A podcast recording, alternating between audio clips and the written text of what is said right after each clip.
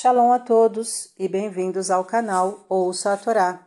Vamos à segunda aliada para Shá Vayetse, que quer dizer E saiu. Está no livro Bereshit, capítulo 29, versículo 1 até o 17. Vamos abrahar? Baruch atah Adonai, Eloheinu melech haolam, asher barabanu mikol ramin venatan lanu et torato, Baruch atah Adonai, noten hatorá. Amém. E Jacó se foi para a terra dos filhos do Oriente. Encontrou um poço no campo, ao redor do qual estavam deitados três rebanhos. Havia uma pedra grande na boca do poço. Os rebanhos se ajuntavam ali.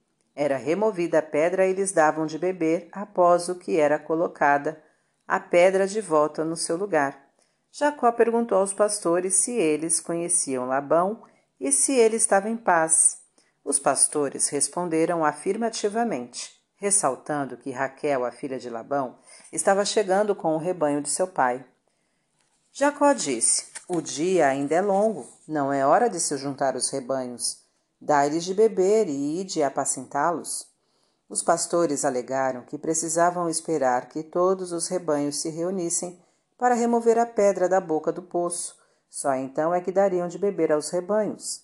Enquanto conversavam, Raquel chegava com o rebanho, pois ela era pastora. Quando viu Jacó, quando Jacó viu Raquel, sua prima, removeu a pedra de sobre o poço e deu de beber ao rebanho de Labão. E Jacó beijou Raquel e chorou, dizendo que ele era filho de Rebeca, irmã, irmã de Labão. Raquel correu para dar a notícia a seu pai.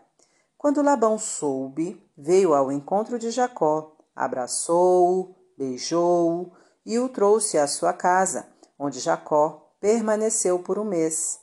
Após este período, Labão disse a Jacó: Não é por seres meu irmão que trabalharás para mim de graça.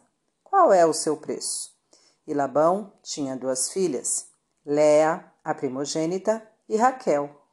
Os olhos de Léa eram ternos e Raquel era formosa de porte e formosa de semblante. Amém. Baruch Adonai, Eloheinu melech haolam, asher natan lanu toratot toratemet, v'hayeu lanatah betorreino, Baruch Adonai noten hatorá. Amém. Vamos aos comentários? Jacó achou que os pastores não estavam cumprindo suas tarefas preferindo descansar a apacentar o rebanho. Não hesitou em admoestá-los, procurando fazê-los corresponder ao valor a eles pago pelos patrões. Devemos fazer jus àquilo que somos pagos, cuidando para que os outros façam o mesmo. Apesar de os pastores alegarem muita dificuldade para removerem a pedra, Jacó a removeu sozinho.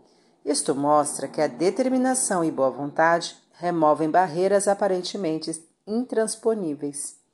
Qualquer tipo de trabalho honesto merece uma remuneração adequada, não importando quem o faça.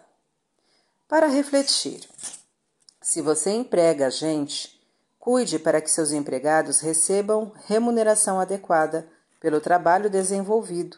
Se você trabalha para alguém, cobre de seu patrão uma remuneração adequada pelo seu trabalho. Faça jus à paga de seu patrão, cumprindo com seu dever com honestidade e competência.